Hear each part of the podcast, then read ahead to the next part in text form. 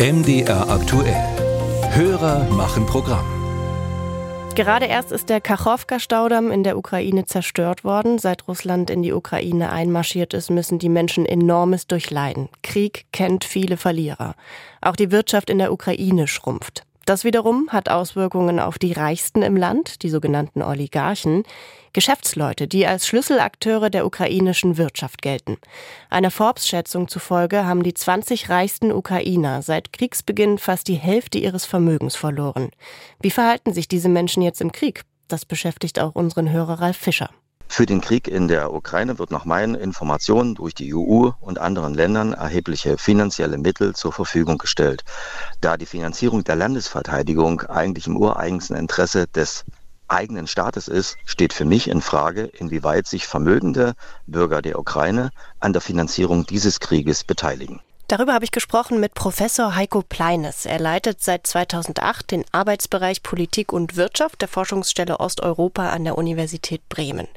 Und er forscht seit den 1990er Jahren zur Ukraine. Er war als Gastwissenschaftler unter anderem in Kiew und in Moskau und ist Mitherausgeber der Länderanalysen, die kostenlos regelmäßige Informationen unter anderem zur Ukraine bieten. Herr Pleines, wie sieht's aus? Ukrainische Oligarchen. Was ist das für eine Gruppe? Von wem reden wir hier eigentlich? Also der reichste Oligarch mit Abstand ist, ist Rinach Achmetov.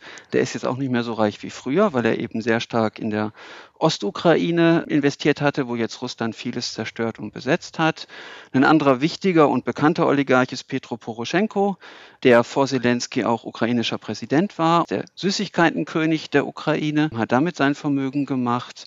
Ein anderer wichtiger Oligarch ist Viktor Pinchuk, der auch in der Metallindustrie aktiv ist und der Schwiegersohn eines früheren ukrainischen Präsidenten ist. Sie sehen also schon, da gibt es überall die Verbindung in die Politik. Und welche Rolle spielen diese Oligarchen nun im Krieg? Das ist ja die Frage unseres Hörers. Unterstützen die die Verteidigung ihres Landes finanziell?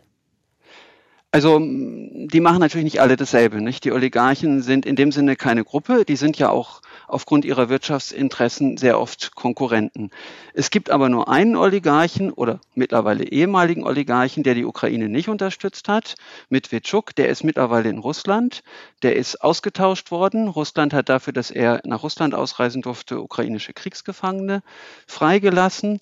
Es gibt aber Oligarchen, die sich sehr aktiv für die ukrainische Verteidigung einsetzen. Nicht zuletzt Achmetov, der reichste Oligarch, der hat über 100 Millionen Euro für humanitäre Hilfe gespendet. Der hat mit seinen Unternehmen und trägt mit seinen Unternehmen immer noch bei äh, für die Beschaffung militärischer Ausrüstung. Und ihm gehört auch das größte Elektrizitätsunternehmen, das eben gerade im Winter sehr wichtig war, um die Stromversorgung für das Land aufrechtzuerhalten, wo also sehr viel geleistet worden ist. Und was seine Unternehmen gemacht haben zu Beginn des Krieges, die haben ihre Steuern im Voraus bezahlt. Also die haben insgesamt eine Milliarde Euro an Steuern gezahlt, äh, um eben dem Staat sozusagen schon die finanziellen Möglichkeiten zu geben, wo die Wirtschaft einbrechen wird. Und das, obwohl das Vermögen von Achmetov eben auch um zwei Drittel, wird geschätzt, geschrumpft ist, weil eben ein Großteil der Firmen, die ihm gehören, durch den Krieg einfach platt gemacht wurde. Also formell ist er immer noch Eigentümer des Stahlwerks in Mariupol. Vielleicht erinnern Sie sich, im letzten Jahr gab es da wochenlange Kämpfe. Das ist jetzt von Russland besetzt und da ist nichts mehr von über. Und ist Achmetov damit eine Ausnahme mit dieser finanziellen Unterstützung? Also er ist sozusagen zumindest der, der am meisten investiert. Pinchuk, der eben der zweitreichste Oligarch ist, der unterstützt die Ukraine auch. Der hat vor allen Dingen Millionen gespendet für medizinische Hilfe für verwundete äh, Militärangehörige. Und er hat eine Dokumentation organisiert, die auch als Ausstellung unterwegs ist über russische Kriegsverbrechen.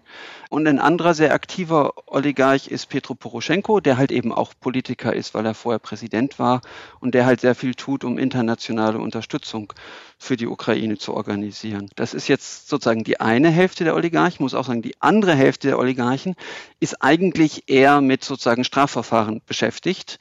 Ja, also zwei Oligarchen sitzen in Haft, drei Oligarchen sind im Ausland und trauen sich nicht mehr in die Ukraine, weil gegen sie Ermittlungsverfahren wegen Korruption und Steuerhinterziehung laufen.